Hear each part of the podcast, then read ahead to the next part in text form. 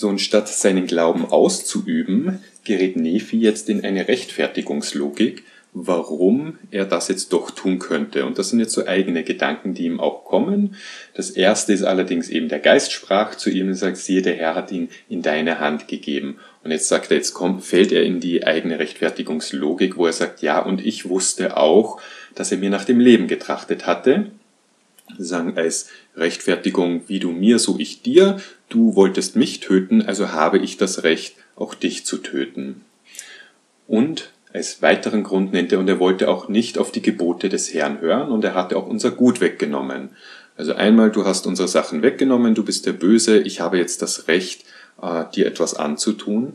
Und der, das mittlere Argument, er wollte auch nicht auf die Gebote Gottes hören, noch das finde ich äh, sehr problematisch, dass Nephi sich hier anmaßt, ein Urteil zu fällen, wer gut und wer schlecht ist.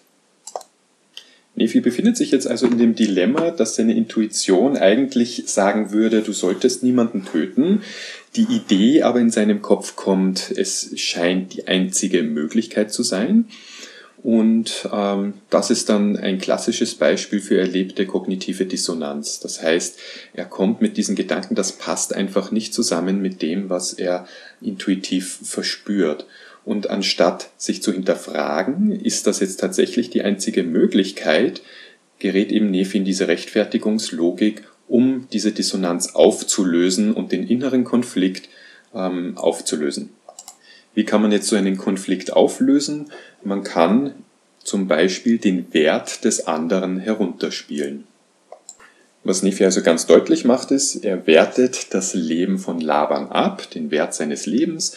Er versucht da ein, äh, einen Richtspruch zu geben und sagt, also er hatte ja selbst jemanden nach dem Leben getrachtet, sowas tut man nicht.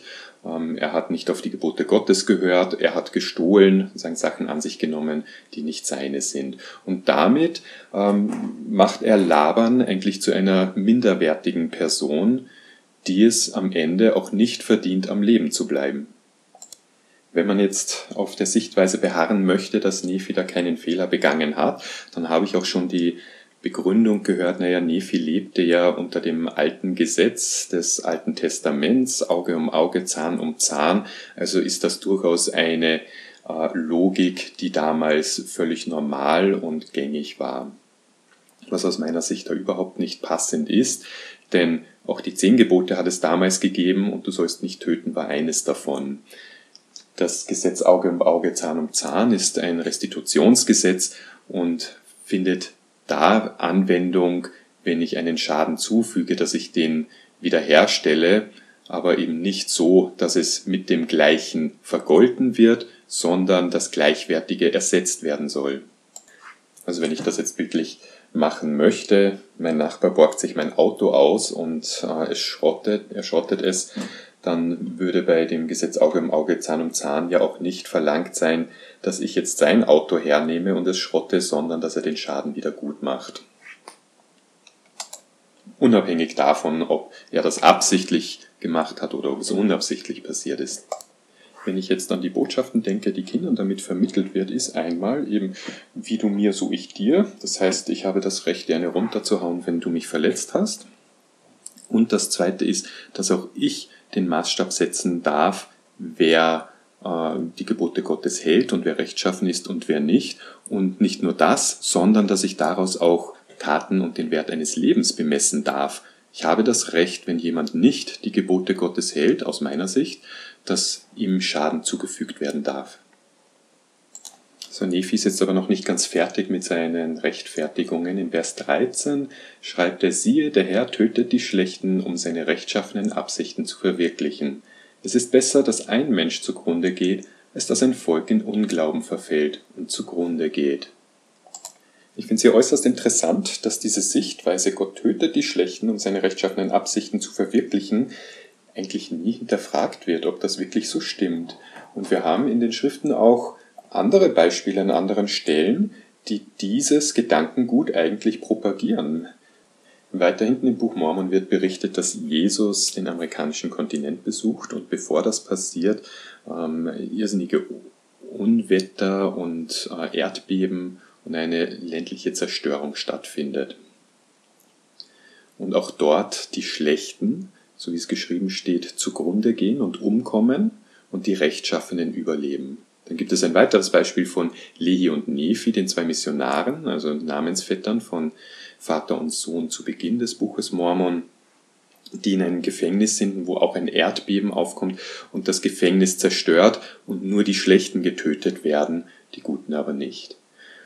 Und nach heutigem Maßstab würden wir das wenn wir das umlegen auf ein Erdbeben, das heute stattfindet, und wir dann sagen würden, behaupten würden, ja, umgekommen sind die Schlechten und die Guten sind am Leben geblieben, würden wir einen ziemlichen Shitstorm auslösen, weil das einfach überhaupt nicht zeitgemäß ist und wir wissen, dass Gott nicht so funktioniert. Nephi hat aber diesen Gedankengang und diese Überzeugung, dass Gott so handelt. Die Schlechten dürfen und müssen und werden sterben und die Guten werden überleben. Und da möchte ich für mich jetzt dann schon die Frage stellen, ist jemand, der solches Gedankengut vertritt, ein geistiger Führer für mich? Kann ich von jemanden, äh, sollte ich das als meine Führungsperson ansehen, als Helden, als jemanden, dem ich nacheifern möchte? Oder darf ich durchaus feststellen, ich sage, das ist eigentlich ein vorsinnflutliches Denken und nicht zeitgemäß und dem ich mich eigentlich auch gar nicht anschließen möchte? Dieser Gedankengang ist deshalb auch etwas äh, sehr seltsam, weil es ja auch Gott in seinen Handlungsmöglichkeiten einschränkt. Sagen, wenn er etwas Gutes tun möchte, dann findet er keine anderen Möglichkeiten, als einen Teil seiner Kinder umzubringen, um etwas Gutes zu vollbringen. Ist für mich auch ein bisschen ein Zeichen von mangelndem äh, Glauben, aber auch mangelndem Respekt dem Menschenleben gegenüber. Glücklicherweise, glaube ich, haben wir uns in einer heutigen, gegenwärtigen modernen Gesellschaft von so einem Gedankengut verabschiedet, dass Krankheit und Tod ein Zeichen von Unrechtschaffenheit wären, sozusagen, wenn das eintritt, bevor das natürliche Lebensalter ähm, vollendet ist. Bedenklich ist es jetzt schon, aber dass in dem Leitfaden für Kinder in der Primarvereinigung kommt folgt mir nach, ähm, dieses Beispiel genannt wird von Nephi eben als Beispiel dafür, dass Gott einem hilft, seine Gebote zu halten. Und die Botschaft, die den Kindern eigentlich damit vermittelt ist, nicht, ist nicht zu hinterfragen, sondern wenn dir jemand einen Auftrag gibt, und das war ja in dem Fall äh, auf der einen Seite Lehis Vater, das dann kombiniert war mit seinen Gedankengängen, wenn du den Auftrag bekommst, nicht nachdenken, ausführen. Und wer das jetzt für abwegig hält, diesen Schluss zu ziehen, dass so etwas gelehrt wird, den erinnere ich an eine schon etwas ältere Aussage, die aber auch äh, von der Kirche gekommen ist, in der es hieß, when the prophet speaks, the thinking has been done. Übersetzt, also wenn der Prophet spricht, dann wurde die Denkarbeit bereits geleistet und wir sind eigentlich nur im Ausführungsmodus halte ich für absolut problematisch, dass das im Leitfaden für die Kinder dann diese Geschichte auch als positives Beispiel dafür dient, dass Gott einem hilft, die Gebote zu halten, äh, drinnen ist äußerst problematisch, weil es eigentlich ein Beispiel dafür ist, wo jemand ein Gebot bricht. Und wenn wir bei dem Vers bleiben, dann ist da noch ein deutlicher Widerspruch und eigentlich eine Begründung, die Nephi heranzieht, die absolut falsch ist. Er geht davon aus, dass sie die Platten brauchen für seine Nachkommenschaft, damit sie eben nicht in Unglauben verfallen. Das war so das große Ziel. Wir brauchen unbedingt diese Platten, diese Aufzeichnungen, weil wir nicht in der Lage sind, ähm, das, was Gott gebietet, selbst niederzuschreiben aus unserem Gedächtnis oder Intuition ähm, niederzuschreiben, sondern wir brauchen diese Platten. Ähm, als Mitgrund wurde auch sozusagen, die, dass man die Sprache ähm, erhalten kann, wenn sie verschriftlich ist, als Mitgrund auch noch angegeben. Aber eben es ging darum, ähm, in der Begründung in Vers 13, wo es eben heißt, es ist besser, dass ein Mensch zugrunde geht, als dass ein Volk in Unglauben verfällt und zugrunde geht. Also, der Gedanke war, ich brauche unbedingt diese Messingplatten, damit eine ganze Nachkommenschaft und ein ganzes Volk eben nicht in Unglauben verfällt und zugrunde geht. Die Ironie an der Geschichte ist, dass Nephi selbst ja dann auch später sieht und es tatsächlich so eintrifft, dass die Nephiten ja tatsächlich in Unglauben verfallen und ausgelöscht werden. Also stellt sich schon die Frage, welchen Zweck haben denn diese Platten tatsächlich gehabt? Nephi sagt, es, sie werden gebraucht, um das zu verhindern, aber genau das, was verhindert werden sollte, ist dennoch eingetreten. Dieser Gedanke, Leben gegeneinander aufwiegen zu können, ist eigentlich sehr gefährlich und sehr abwertend, weil es ja immer einen Henker und Richter gibt, der entscheidet, welches Leben mehr wert ist in diesem Fall. Ironischerweise gibt es ein ähnliches Beispiel im Neuen Testament unter der Überschrift Töt äh, der Tötungsbeschluss des Hohen Rates. Und die Geschichte war eben so, dass Jesus viele Wunder verrichtet hat und äh, die Hohenpriester dann ähm, sich beim äh, Zusammentun und die Problematik besprechen und in Johannes Kapitel 11 Vers 47 steht zum Beispiel dann da geschrieben, da beriefen die Hohenpriester und die Pharisäer eine Versammlung des Hohen Rates ein. Sie sagten, was sollen wir tun? Dieser Mensch tut viele Zeichen. Wenn wir ihn gewähren lassen, werden alle an ihn glauben. Dann werden die Römer kommen und uns die heilige Stätte und das Volk nehmen. Einer von ihnen, Kaiphas, der Hohepriester jenes Jahres, sagte zu ihnen, ihr versteht überhaupt nichts. Ihr bedenkt nicht, dass es besser für euch ist, wenn ein einziger Mensch für das Volk stirbt, als wenn das ganze Volk zugrunde geht.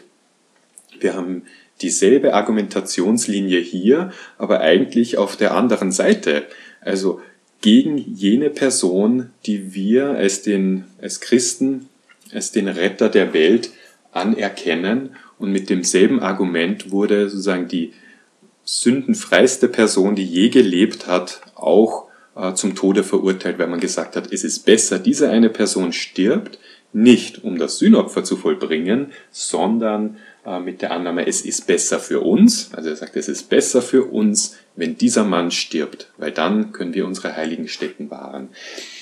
Dieser Gedankengang also, wer ist Henker und wer ist Richter, nach welchem Urteil wird gefällt, ist immer eine problematische und deshalb dieser Gedankengang auch völlig zu verwerfen, dass man sagt, das Leben eines einen, des einen ist mehr wert als äh, des anderen oder einer größeren Gruppe.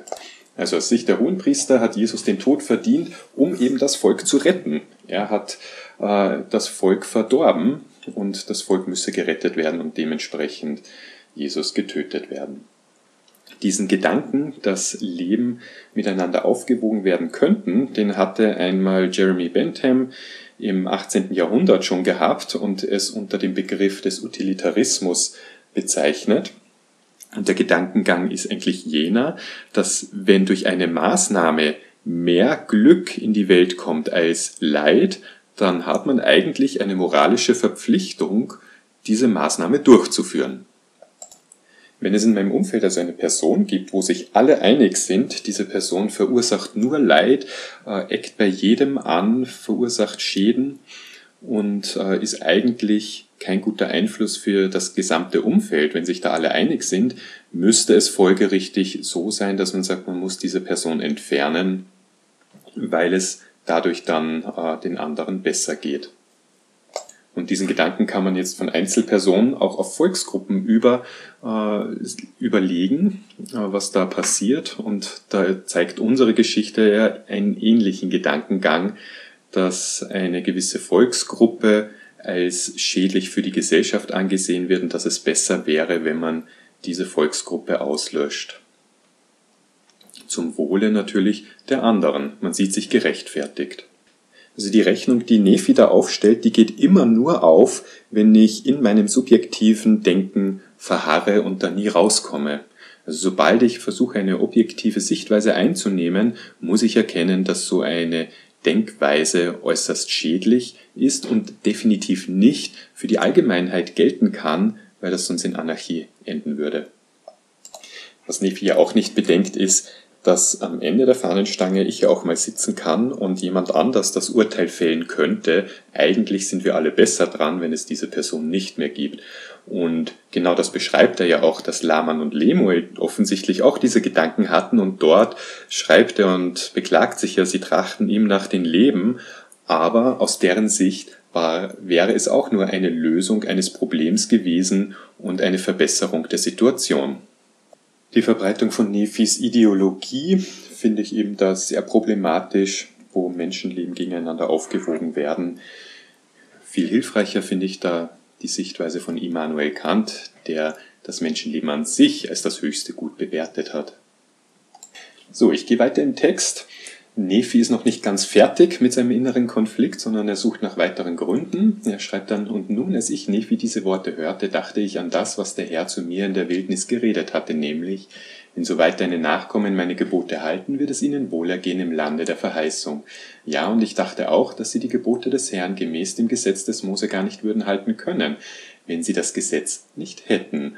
Und ich wusste auch, dass das Gesetz auf den Platten aus Messing eingraviert war stellt sich jetzt die Frage, ähm, wie detailliert war Nephi der Überzeugung, muss denn das Gesetz ausgeführt werden und gelebt werden? War es also nicht möglich, unter Inspiration das, was Gott von einem neuen Volk, von einem kleinen Stamm, das sich ablöst, verlangt, durch Inspiration, wenn man doch Prophet und Seher ist, äh, wiederzugeben, sondern muss es tatsächlich auf Wort für Wort das sein, was äh, niedergeschrieben ist, was aber auch, und das ist ja eine Kritik, die Jesus häufig geäußert hat, ist, dass vom ursprünglichen Text eben so viel hinzugefügt wurde und auch das wollte Nephi offensichtlich mitnehmen.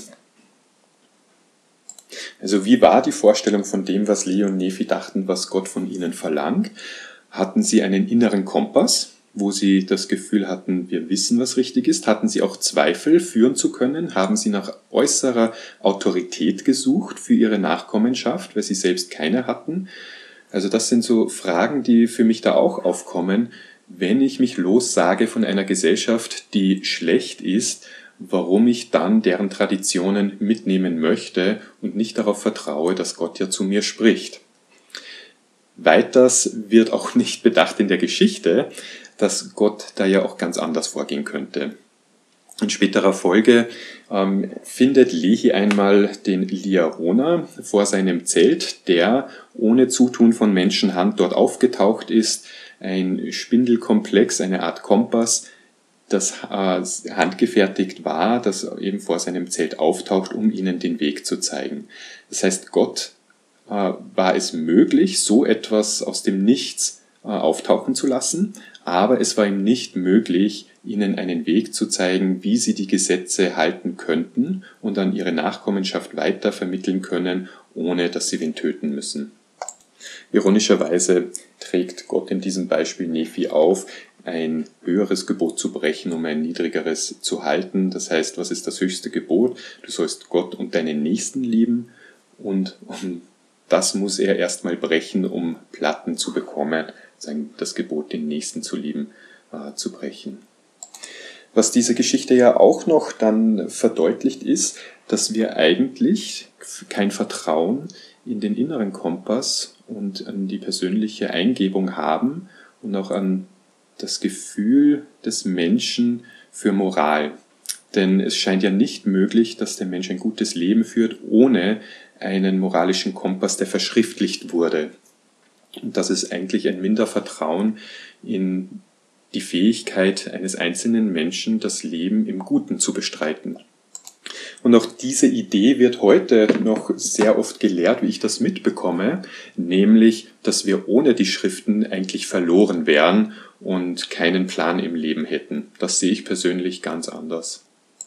Eine sehr häufige Rechtfertigung, die ich gehört habe, ist, dass das ja ein ultimativer Glaubenstest ist und Nephi eben geprüft wurde, ob er denn äh, die Anweisungen des Herrn befolgen würde und sogar dafür im wahrsten Sinne des Wortes über Leichen zu gehen. Und die Interpretation ist eben immer, dass er den Test bestanden hat. Man könnte jetzt aber auch sagen, er hat den Test eben nicht bestanden, weil er Laban getötet hat, denn er hätte ja Glauben ausüben können, dass Gott ihm andere Wege bereitet, ohne dass er das Beispiel setzt, dass es gute Gründe geben würde, jemanden zu töten. So was Nephi in seiner Rechtfertigung auch anführt, ist, dass er auf der guten Seite ist und die anderen sind immer die Schlechten. Dieses Schwarz-Weiß-Denken ist etwas sehr Typisches und etwas, von dem wir uns eigentlich äh, doch abheben sollten. Jesus wurde einmal als Meister genannt und seine Antwort darauf war, was nennt ihr mich denn gut? Es gibt, denn, gibt ja nur einen guten, nämlich Gott. Und dass es dann einem Menschen möglich ist, sich als Richter und Henker aufzustellen und zu sagen, ich entscheide, wer gut und wer schlecht ist, ist eine äußerste Anmaßung und ein schlechtes Beispiel für uns. Eine bessere Alternative bietet auch da Immanuel Kant mit seinem kategorischen Imperativ, der, ähnlich wie diese goldene Regel, die wir kennen, sagt, ähm, dass es ja nach dem Maßstab wichtig ist zu leben, dass wenn alle das tun würden, wie ich handle, ob das dann gut und richtig wäre und wenn wir alle den Maßstab hernehmen wie Nephi und mit solchen Gedankengängen handeln, dass ich sage, ich lebe danach, äh, entscheiden zu dürfen, wer den Tod verdient und wer verurteilt werden darf, dann wäre das definitiv kein Ort, der uns als lebenswert erscheint. So, es kommt jetzt zum Showdown. In Vers 18 steht dann, darum gehorchte ich der Stimme des Geistes und ergriff Laban beim Haupthaar und ich schlug ihm mit seinem eigenen Schwert den Kopf ab. Und die Geschichte geht dann eben so weiter, dass Nephi die Platten an sich nehmen kann und zu seinem Vater mit seinen Brüdern zurückkehren kann und den Auftrag aus seiner Sicht erfüllt hat. Für mich ist dieses Beispiel viel wertvoller als abschreckendes Beispiel, was alles schiefgehen kann und wie man schlechte Entscheidungen treffen kann, als, im Gegensatz dazu, dass es als vorbildhaftes Beispiel dienen kann. Das war's jetzt auch mit Teil 2 schon, aber es gibt noch einen dritten Teil. Hör einfach rein. Wir schauen uns im dritten Teil einmal an, was so wissenschaftliche Experimente uns darüber sagen können und was wir von denen lernen können.